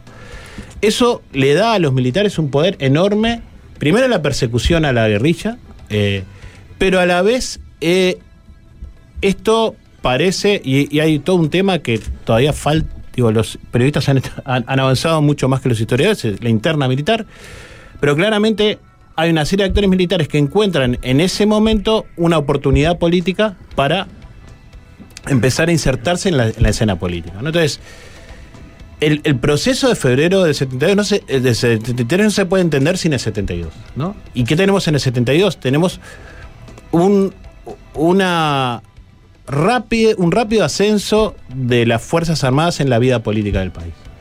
El primer momento tiene que ver con la persecución a la subversión o a la guerrilla, eh, en un contexto de denuncias de todo tipo de violaciones a los derechos humanos, de reconocimiento por parte de los actores este, civiles, de incluso del gobierno, este, de que se están violando los derechos humanos, de que hay torturas, donde hay alrededor de 6.000 presos a lo largo de todo el año, o sea, en términos de cantidad de personas es enorme. Eh, y hay un segundo momento que, es también central para entender esto, que tiene que ver con eh, la agenda, que la agenda de los militares se va eh, re- reconfigurando de alguna forma. Hay como una discusión, esto tiene que ver con miles de asuntos que han sido estudiados. No me quiero extender mucho, pero digamos, por ejemplo, el debate, eh, el encuentro entre militares y tupamaros en, en el 72, a mitad del 72, pero hay- todo un proceso de reflexión entre los militares acerca de, bueno, cuáles, cuáles habían sido las causas de la subversión. Esto tiene que ver con antecedentes de, cómo habían sido formados los militares. Los militares habían sido formados en la doctrina de la seguridad nacional. Era una doctrina que planteaba que el comunismo surgía en la medida que, había que, que los países no se, no se desarrollaban. No, no la quiero complicar, no la quiero alargar, pero, pero el asunto en última instancia es que a, a fines de- del 72 los militares asumen que su lucha no solo tiene que ser contra la subversión, sino contra las causas de la subversión. Y, contra, y eso implica eh, re- una agenda mucho más política. Los ilícitos económicos. En Por ejemplo, octubre del 72 claro. tenés la prisión de Jorge. Exactamente. Un, un gran tema es la ¿qué corrupción. ¿Tenían esa prerrogativa los militares en ese momento del 72? O sea, La el justicia militar. El, el legislativo le ha dado la prerrogativa de llevar a la justicia militar a políticos por hecho- Eh, hechos eh, vinculados el a, a ilícitos económicos o no? El marco es la ley de seguridad del Estado. Porque Eh, ahí, ahí quizás capaz que hubo un primer rompimiento de la legalidad. A mí me parece que sí, que está bueno, es un buen, un buen enfoque. Yo coincido eh, con lo que dice Aldo y me gustaría agregar una cosita eh, que tiene que ver con el final, con las consecuencias de lo que pasó después de febrero. Es decir, lo que pasó en febrero, lo que pasó en junio y los 12 años siguientes. Y es que no es fatal que un gobierno hubiera reprimido a una subversión, a una guerrilla, no es fatal que hubiera de- derivado una dictadura. Es decir, porque se dice siempre, bueno, eh, se había derrotado ya la subversión. Ponele que no se hubiera derrotado, que de hecho eh, Había no del todo, y hasta el año otro lado. 75, en el año 75, bueno. Pero digo, eso no, no, no daba un aval para que hubiera existido la dictadura que existió. Lo que sí eh, hubo es un proceso este, entre febrero y junio, y, que venía de antes, como, como bien decía Aldo, eh, de que ellos se tomaron fuerzas y se, sintieron seguros, fuertes, salvadores. Bueno, lo de los ilícitos económicos lo taparon porque eso en realidad fue como una, como una fachada que entusiasmó a oficiales jóvenes, a los capitanes que se decía, pero los viejos no querían en, en- en su mayoría saber nada de eso. ¿no? Es decir, ellos estaban para, para mantener el statu quo, para salvar al país, pero dentro de un marco de, de- de- de una sociedad capitalista. ¿no? No sé si Sí. me fui también. No. Este, no, yo, yo, párenme porque empiezo No, a- no, no, no, el problema de profesores. Se dice eh. que el, el- el golpe técnico fue, en, eh, fue en febrero porque este, no, no se, ha- digamos, el- a la- a varios oficiales de, de- de las Fuerzas eh, Armadas dicen que no van a acatar la- las órdenes que emanen del nuevo No, no, ministro los- designado, los ¿no? los mandos. Claro, O sea, de, de todas formas, son los mandos. Lo que, para- lo que yo interpreto lo que dice Aldo es esa discusión en Uruguay no es tan importante. Encontrar el el- el límite en el cual se pasa de. Este, Claro. En la medida que, que hay una gradualidad, encontrar en qué momento eso pasa a ser una, un golpe de Estado. Y el- o una ¿En qué momento desborda, pero, desbordan pero, pero, pero- como vos decís, eh, octubre también es un momento. O sea, cuando se mete preso a Jorge Claro. Valle. eh, ¿Qué era tu pregunta? Sí, sí, claro, es eso, cuando se sí. mete preso, es otro momento de ascenso del poder militar. eh, lo, que, lo que ocurre es que después lo libera. Pero, digamos, donde los militares van marcando gradualmente, van obteniendo mayor espacio político. No, pero ¿quién le dio ese espacio político? La pregunta es, Jorge Valle, eh, las potestades que dieron al, al- El espacio el marco político- del estado de guerra, El- eh, lo- los militares podían juzgar a alguien. Se lo da la ley de, seguri- se lo da Bueno. la ley de seguridad del Estado. Y después- y eso en un- fue votado en el Parlamento. Sí, Sí. Bueno, Bueno, ese lo cual entra en el marco de la institucionalidad, eso. Sí. Bueno, pero bueno, una- pero ellos tienen conciencia que Digo- rompieron en febrero y, que, y que de alguna manera en octubre también. pero la justicia militar. eh, No, no, con todas las consideraciones que tenemos en la Por justicia eso, militar. claro, la justicia militar, si la- la, la idea de de, mi- militarmente a un, a un político había sido este, dada por el propio legislativo. A eso- bueno, el, el- el- el- legislativo abrió una puerta. Ujú. Este, de todos modos, ahí hay un gran tema que es una discusión más general sobre el lugar de Bordaberry. Este, porque en alguna forma en la narrativa de febrero, Bordaberry queda como una suerte de víctima. Este, pero en realidad es una figura que Bueno, y este audio fortalece. sí, pero que termina avalando todas las soluciones donde los militares van teniendo cada vez más poder. Claro, yo escucho acá a Bordaberry y digo, no, Bordaberry Ah, bueno. era apegado a las instituciones, una persona que realidad- pidiendo. Eh, En esos mismos días, apoyo. pero en esos mismos días hasta, hasta Sanguinetti, en un episodio que hasta hoy se sigue hablando, le, van y se reúne y le recomienda este, Bueno, porque tampoco a Bordaberry lo consideraban un político. Vamos, Eh, vamos a decir las si cosas como puede son. renunciar. O sea, Bordaberry es una figura Era de afuera, extremadamente eh. deslegitimada eh, en, en- en el periodo. Recuerden, primero hay un problema de legitimidad de la elección, ¿no? Eh, eh, Wilson, eh, digamos, denuncia que hubo un, un- un- Se entiende hubo fraude un electoral. fraude electoral. Eh, Bordaberry era una figura que venía de afuera, que a la vez era, No era el candidato era el plan B, era el plan B, era el plan B del pachequismo. Entonces tenemos otro elemento más. No gana con una diferencia muy grande que le Exactamente. estar holgadamente en el poder. Y después, el, Bueno, el- el año 72 hay un proceso inflacionario enorme, eh, hay un, un nivel de violencia estatal enorme. Eh, Ah, estatal y de la otra, ¿no? El 14 de abril, el Bueno, 14 sí, de sí, abril, sí. Pero- el 14 de pero- abril es una jugada muy fuerte y el 18 de mayo es una jugada tan fuerte que le da a ellos Ni que hablar. los fortalece, es decir, los cuatro soldados Sí. Los cuatro soldados muertos. Ahí- ahí se vota el- Y el- ellos, para el- ellos, para ellos eh, dice que lo unifica, que Sí, los unifica. es los un unifica. elemento que, que cohesiona, a- Cohesiona. A, a- a la, a la Fuerza Armada. También Ahora, tenés un contexto regional que, que ayudaba mucho todo esto, ¿no? El combate al comunismo internacional. Sí, todo eso. to- Tenés todo eso también de fondo. Y Bordaberry es un cruzado en eso, digamos. eh, porque incluso Bordaberry tiene una relación compleja con las Fuerzas Armadas. Hay como un- Pero tienen una agenda relativamente. Claro, conservadora. Capaz, conservadora capaz católica. podemos ir ahí un poco para entenderlo, ¿no? ¿Por qué es que terminan tomando eh, esta decisión de sublevarse las Fuerzas Armadas? Y, y- y ya llegaron varios mensajes diciendo, siempre quise saber por qué es que no aceptaban el, el cambio de ministro. Capaz podemos, podemos ir por ahí, Ah, ¿te es parece? bien sencillo, eso es bien sencillo de explicar, pero, es- pero voy, voy a dar mi interpretación. Francese representaba para ellos volver a lo otro, a lo tradicional.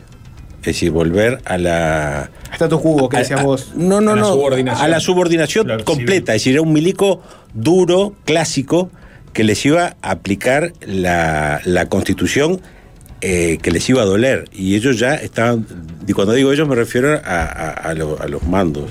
Y estaban como desbordados. Entonces, francés era mala palabra. O sea, el- Por lo eh, tanto. en ese momento el ministro de Defensa era Armando. Sí, un abogado, y este es un general, y este es un general. Y ahí está, y, y poner a Francese era justamente, si bien era poner un militar, era poner a alguien que iba a lograr ese de- desborde o ese avance que había tenido de las Fuerzas Armadas, era un intento Se iba a de terminar el relajo. y- No, no, y se iba a terminar el relajo. Es decir, se iba a terminar la insubordinación. Eso era francés. es- esa lectura vos la, la compartís, Aldo. Sí, eh, sí, bueno, porque ah, viene de la renuncia de Malet antes, ¿no? Que, que Sí, sí, sí, que- por los que- cuatro médicos, todo el Ah, tema. Sí, sí, y sí. también sí, sí, hay sí. de. O sea, el, el- el año empieza con que los militares quieren. Hay miles de denuncias de corrupción por todos lados. También Sí, hay un episodio de Junta de to- Di- to- con to- los ediles que- Claro, todo, todo- todo esto tiene que ver con algo que nosotros no- nunca terminamos de entender, me parece, para, para entender ese momento histórico, la idea de crisis política. Y crisis política en serio, digamos, crisis política, ¿no? Entonces, los ediles, eh, junta departamental, no sé, ahora me, me viene eh, un caso de, de un... eh, sancionan a un chofer en la junta departamental porque no quiere llevar a un edil eh, con una mujer a un mueble, digamos, ¿no? Y de esas miles, ¿no? O sea, una, una idea de corrupción muy fuerte. Y bueno, los, los militares este, le plantean al presidente que quieren incidir sobre miles de asuntos que tienen que ver con la vida política. Y Malet medio que los apoya, en realidad, es, es- es- eso... Y, y, y Bordaberry se opone, digamos, pero está esa tensión muy presente. Y sí, francés es como un intento por parte de Bordaberry de recuperar algo de control. Eh, un elemento que es interesante de toda la crisis y, que es algo que, que después de la crisis muchos dicen, este, bueno, no es que los militares van a volver a los cuarteles, los militares tienen su lugar en la vida nacional. Hay, hay como una... Ah, bueno. Es claro. un momento de rediscusión del lugar de los militares. Y eso no solo tiene que ver con la izquierda y con todo lo que hablamos. Y siguiendo con el tema militar, ¿qué, Sí. qué pasa ahí con la Armada, por ejemplo? Porque en febrero ves que hubo pos- posturas distintas. Sí. No hubo un- una sublevación unificada de las Fuerzas Armadas con un proyecto. En el caso de la Armada tenés a Zorrilla, tenés, Sí. Nico hizo un poco la cronología, ¿no? El acercamiento de Ciudad Vieja, la invitación de Bordaberry de que se traslade ahí para estar seguro. ¿Cómo hay que entender lo que hizo la Armada? ¿Cómo respondió la Armada a febrero? Vos que sos... eh, No, a mí me, me- me gusta eh, comparar, eh, es irritante, pero digo, para llevarlo a la- la al, hoy, el Partido Colorado convoca a la Asamblea General para ese homenaje. Y ellos tienen un héroe y un villano. El héroe es Zorrilla, que fue el que, el que digamos, que hizo cumplir la Constitución y todo lo que ya sabemos. Y el villano es Pérez Caldas, que es un hombre que, que viene del vallismo, que, el que fue jefe puesto. de la- sí, de perdón, la Fuerza Aérea. comandante fe- jefe de la Fuerza Aérea. Pérez Caldas es un hombre con imagen progresista, fue decán de, de Luis Valle, y sin embargo la interna de él lo, lo liquida y él termina este, siendo comandante golpista. Es el que decide, digamos, que se da el golpe, que bueno, podemos interpretar si es golpe de febrero o no, pero bueno. Es una nosotros- señal fuerte de haber sobrevolado, como dando la amenaza de. Podía haber incluso. Podían llegar a bombardear para detener a. Sí, sí, Armada. eh, ellos iban a bombardear cuando llevaron preso a, a a Jorge Valle. Ahí ya estaban. Pero en febrero no iban a bombardear nada. En febrero ellos se plegaron al golpe.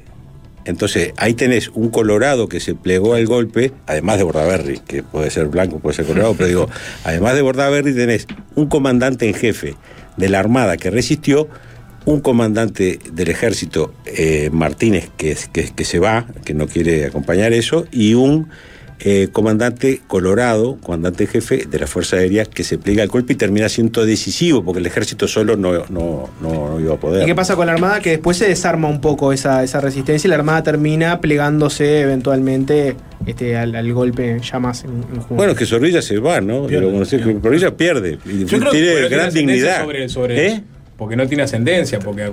No, no, se queda solo, se Sí, queda sí. aislado. Es decir, no, él va al, al Prado, a, a la región 1, y nos lo contaron, digamos, de una forma muy. en la- en la- cuando hicimos este- esta investigación en- hace 10 años, nos lo contaron muy bien. Le prendieron los motores de los tanques, y entonces el tipo estaba ahí y, y fue con su, con su staff, rodeado con todos los tipos pintados como para salir, y salieron. Es decir, no, era, no es que le hicieron el simulacro, pero.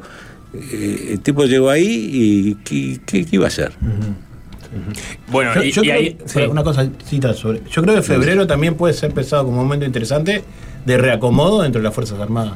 ¿No? Como de- ah, sí. Es como un, un momento donde de alguna forma los sectores golpistas van ganando más espacio. eh, y, y los sectores más democráticos van perdiendo espacio. Y dentro de los sectores golpistas también está todo este otro asunto que, El progresismo. el Claro, que vos sabés más que, digamos que, porque realmente la interna militar es, es muy difícil de entender, pero está por un lado Gregorio Álvarez y después está Trabal, y, y- y también eh, esto de las sospechas que había en algunos actores de, de, civiles, conservadores, de que podía haber cierta cierto comunismo en algunos. Bueno, Pero- por Daver lo sospecharon. ¿no? Exactamente, pero eso se va, se va limpiando también. Este, Bueno, o sea, porque pierden, los que claro. pierden, pierden. Exactamente. Es decir, los que pierden, eh, hay dos grupos que pierden, Ahí- digamos. ahí va los que se quedan y los que se van. Los que se quedan medio callados y los que simplemente no eran peruanistas, no eran comunistas, ni eran frente ampistas, ni nada, simplemente eran legalistas. Cuando pasa esto que pasa, que para ellos es muy claro, para, para nosotros lo estamos discutiendo todavía, pero para ellos es claro, por ello ellos dicen, esto es el golpe, porque ellos saben que no, eh, no están en condiciones, lo dice Bordaberry, decir, no, no, está en sus funciones decir quién es el, el- el ministro de Defensa. Entonces, para ellos lo interpretan como el momento de ellos de insubordinación. Pero hay una lista que nosotros publicamos en, e- en ese libro de Golpe de Febrero, que es los que se fueron, es decir, los que pidieron el pase a retiro. Son, no son pocos, ¿eh?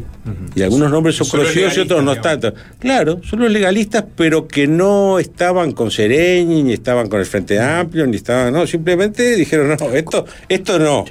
Esto ya está. Como- y se fueron, se fueron calladitos para su casa. Como el comandante eh, jefe del ejército. Bueno. Martínez era, lo que pasa es que Martínez ya era un tipo con una, una presencia política. Claro, pero él sí. ahí, ahí aparece la, la- la paradoja, y esto en realidad en función de la conversación. Tenías a Zorrilla, comandante jefe de la Armada, que no estaba a favor de lo que se estaba haciendo. Claro. Martínez, que era un paso de costado, y Pérez Caldas estaba, o sea, era vis- visualizado como que también estaba en contra. O sea, Claro. en definitiva tenías los tres comandantes en jefe del ejército que no estaban Exacto. liderando eso que estaba ocurriendo. O sea, venía de, de- de más abajo. ¿no? Por eso está bien lo que dice abajo, Aldo, por eso está bien lo que dice Aldo de que ellos se fueron, se fue configurando el, el golpismo, sí. Eh, ¿Qué pasaba con el sistema político en, en- en general, no? Que, quizás, o por lo menos es una de las hipótesis que se ha escuchado en estos días, tiene que ver con que febrero se hable un poco menos de febrero que, de junio por parecer un episodio incómodo, todo eso de que el, Parlamento no, se reunió, no se suspendieron las vacaciones y se quedaron en la playa mientras estaba pasando todo esto. Eh, eh, eh, ¿Eso cómo, cómo lo ven ustedes? ¿Qué rol jugó cada uno de los, de los partidos? Este, ¿Y qué actitud estuvo en ese, en ese contexto? ¿Arranco yo?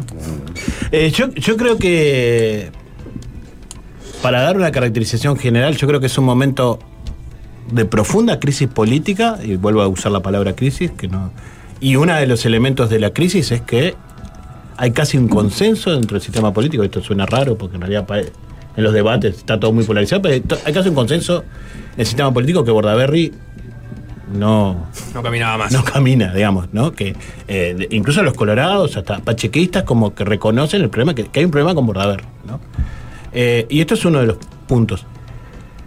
Y lo segundo, que yo creo que todos los actores políticos, va, no todos, ahora en todo caso hablamos de las excepciones, pero en su mayoría los actores políticos piensan que todavía tienen capacidad de control sobre las Fuerzas Armadas. Y que de alguna forma pueden hacer, usar las Fuerzas Armadas en función de su lógica eh, política, de su lógica política en términos de política electoral o política programática, para decirlo de alguna forma. Cuando digo política electoral es bueno, esta situación tarde o temprano se va a salir con una elección, vamos a ver cómo capitalizamos esto. Ahí podemos poner a Wilson, por, Por ejemplo, ejemplo, ¿no? claro. Especulando con que. Bordaberry cayera, que asumiera esa peli y que eventualmente se llamara elecciones anticipadas y él sabía que él las podía Y, ganar. y él lo dice en una entrevista, lo dice de frente de mano. Sí, yo puedo ganar esta elección. dice, ¿no? Este, y después política programática, que también, también eh, algunos sectores del Partido Nacional, pero claramente la a la izquierda, izquierda. la izquierda entra dentro de esto. Y después el Partido Colorado, que es otro gran tema, que es como que la 15 no sabe qué hacer. Todo, todas son cosas. eh, Pues no se van del gobierno en el 72. se van del gobierno, pero siguen hablando base. todo el tiempo. Se van de los ministros, sí. Claro, Los ministros se, se retiran. O sea, caso Sanguinetti, por ejemplo, Claro. era el ministro de Educación del gobierno de, de Bordaberry. Cuando Valle cae preso, Se va. se va, se va a la se, 15. se va lo- los ministros de la 15. se van. Pero después tienen diálogo permanente con, con, con Bordaberry. Y no tienen una actitud pública. eh, es como que siguen siendo el partido de gobierno. ¿no? Entonces es, una situación compleja. Eh, en febrero incluso intenta, Vasconcelos este, intenta llamar a la convención, no va nadie a la convención. O sea, eh, es, un partido que queda realmente muy metido en la lógica de gobierno, que, pero a la vez hay sectores que tienen muy claro el problema que es Bordaberry, pero no terminan de lograr este, desarrollar una política frente a eso. Entonces, me parece que lo que hay es. Porque uno de, las- uno de los grandes problemas es que no- en ese momento no se consolida un frente democrático, digamos, que, que- que después va a pasar en, en junio, donde sí vas a tener el Frente Amplio, el wilsonismo y a la 15 como sectores que denuncian el golpismo. ¿no? Acá no, acá es como que todos todavía están haciendo sus cálculos en, en- en la lógica de que. Me parece que hay una lógica de que El se cálculo es que re- renuncie Bordaberry y que asuma Zapelli. el cálculo es que la democracia va a seguir. Eso- claro. ese es el cálculo. ¿no? Ujú. Claro, claro. Todavía no, No, se lo terminan de creer. Claro, no se terminan de creer que esto, esto viene para, para cambiar las reglas de juego de todos. ¿no? El, el- el- digo, el cálculo en el sentido más, más profundo. eh. Seguimos jugando en la lógica política sin este, terminar de, de- de darnos cuenta de lo que se está viniendo. ¿no? Y, y de alguna forma hay una creencia de que el factor militar puede ser un factor que todos lo puedan, lo puedan manejar. ¿no? Todavía creen que tienen las riendas y que eventualmente van a encauzar la situación. Exacto. Y ahí hay como dos, dos figuras, tal vez es interesante, aparte de las dos figuras, me parece son interesantes por la edad que tienen y eso en ese momento, que, bueno, Vasconcelos, este, claramente, dentro del Partido Colorado es como la figura que ya viene advirtiendo esto, que es un, digo, es un sector muy minoritario del Partido Colorado, ¿no? Este, era la 315, que era, este, tenía, creo que un senador, ¿no? o sea, no, tenía muy, muy, muy pocos votos. Y el otro es Quijano, dentro de la izquierda. Este, y es interesante, es como una generación de gente más vieja que había, que había, se había, había vivido la dictadura de Terra. Dentro dentro de la izquierda hay varios de esa generación que, que incluso en diferentes posturas políticas, Adolfo Aguirre González, Álvaro Bayo, lo- los viejos, los que habían... Erro. Erro también. Erro, este, erro, erro, erro. eh, y, y- y- y como que tienen una actitud, como que la ven venir, y la ven venir ya de antes. Ya la ven, en, en la segunda, este, en la segunda mitad del 72 ya todos estos están advirtiendo esto. Eh, pero son como marginales de alguna forma dentro del sistema político porque todos los otros actores están haciendo sus cálculos. Y, y este- esta actitud que vos decías del, del Partido Colorado tenía que ver con esa especulación de, bueno, en realidad si renuncia Bordaberry y eventualmente las elecciones se adelantan, vamos a perder el gobierno. Puede ser eso. sí. Por eso digo que están todos pens- no, no están pensando en, Sí, sí, en en un problema mayor.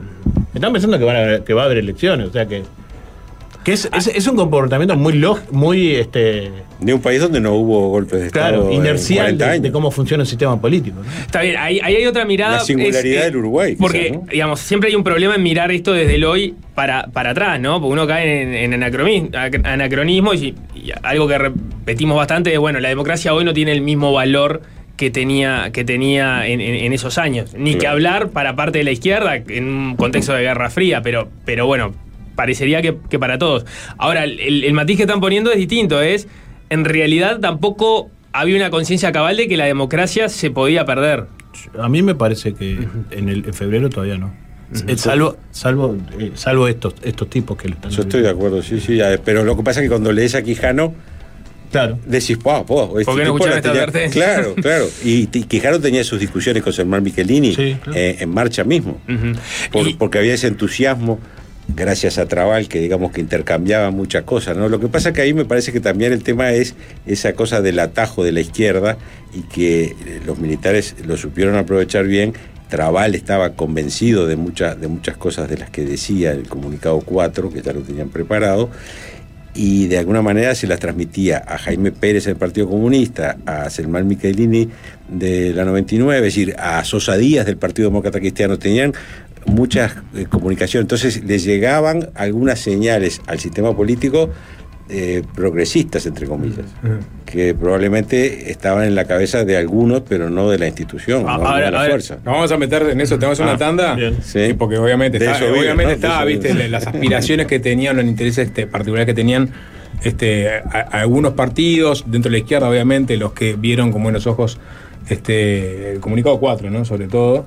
Eh, no, con, sí, con buenos ojos, pero con queriendo aprovecharlo. Exactamente. Y después, pero después lo otro, ¿no? Después hay, hay una, una- una- un acto, explícito de Bordarri que es el pacto de Boy Solanza, en donde incorpora de una forma mucho más profunda a las Fuerzas Armadas. ¿Qué pasó ahí con, con la- con, digamos, con los actores políticos?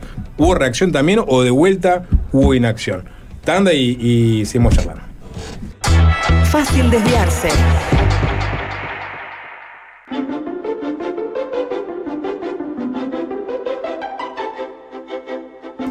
Un anuncio para hacerle. Justo estoy, estoy en búsqueda de esto. Se termina algo que puede cambiar tu casa. Son los últimos días del descuento del IVA, doble IVA y triple IVA de Castro. Castro, para todo lo que tengas que cambiar en casa, es ideal, es lo que estoy buscando en este momento. Aprovechen porque tiene miles de ofertas imperdibles. ¿Cómo haces, Castro?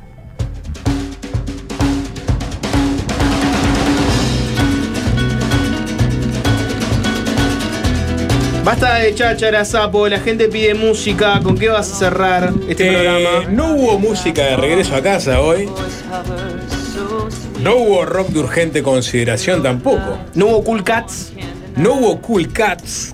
¿Hoyo negro? No hubo hoyo negro. El hoyo negro. Yo no sé qué, hoyo negro, negro. qué espacio de culto, ¿eh? 097441443 ¿Vos sabés que tengo que vuelva el hoyo negro todavía? Sin lavar. No, Con olor a transpiración original. Exactamente. Qué lindo, qué lindo que volviera el hoyo negro con el tagline sin lavar. Qué esta, era, esta era la cortina del hoyo negro, ¿no? Qué gran tema los replacements. Me he tentado dejar esta canción sonando. Ale. El lunes después de la 18 vuelve el hoyo negro. Eh, nunca hicimos, un- nunca hubo en este, en, en la radio un programa de punk rock, ¿no? Por ejemplo. ¿No? Al- Alvin seguramente se pondría contento. Nunca hicimos un programa de pop. ¿no? Música. No, de ¿No- regreso a pop? casa es bastante pop. ¿Y de reggae hubo? No ni va a haber. No hubo nunca un programa de reggae, No, no. ¿no? No, Yo tuve no. la cosa que en alguno de esos inventos que hicimos creo que. Que vuelva el olor a porro al estudio, jamás. Bueno, eh, Un nos día, vamos. un día ne- necesito que, que haya una teoría que defina bien cuáles son las diferencias conceptuales y de fondo entre el hoyo negro y la RUC. Para no confundirnos y que después no digan, "Hu- hubo un programa de metal, hubo un programa de rock y no sabemos si hubo o no hubo. Yo ya no- ni recuerdo que era el hoyo negro. El hoyo negro, el hoyo Era un negro concepto. no tenía tanta par- no tenía participación fuerte de la audiencia y no tenía eh, dos conductores, ¿no? No. Tenía un solo conductor. Ah, era cuando Juanchi no estaba que. Se activaba el hoyo negro. se activaba el hoyo- O sea, ¿se podría negro. decir que el hoyo negro era el proyecto en solitario de Diego? Sí, se Claro. puede decir. Antes de Ah. hacer la RUC ya con más producción, dos conductores. Se claro, puede decir. puede sí. ser, puede hay ser. Un highway, hay un highway. Pero tenía merch. Se hicieron 10 remeras, creo. Estoy- Sí. todavía tengo alguna. 097441443 que vuelva el hoyo negro. Si llegan 10 mensajes el lunes después de la 18 vuelve el hoyo negro. Sapo, danos música. Eh, y. Ay, qué música. ¿Qué, qué quieren escuchar? Yo le pasé a darle una canción, pero capaz que quieren escuchar algo. No, confío plenamente. Jorge. Mm, algo. Algo rock, pero soft. No quiero, no quiero que me, me estridencias. ¿Alguien ¿Alguien más aprueba? ¿Estás aprobando? Sí. ¿Tiene estridencias? Tiene estridencias, tiene rock. ¿Pero son buenas estridencias o.? Ah, Sí, está, Es un clásico este programa. ¿Es un clásico? Sí, sí, y tiene que ver con el calor, con el fuego, No es otra canción de los pericos. con los hoyos también. Manténlo prendido, fuego. No lo dejes apagar y grita, fuego. Es esa. Bueno, es para, para, para arrancar la. Para, para que se quedó hasta ahora con nosotros. Un premio. ¿Sí o no? Ay, sapo. Sapo, es dale. apenas un clásico reversionado, Ring of Fire con Social Distortion. Nos vamos hasta el lunes. y Chao.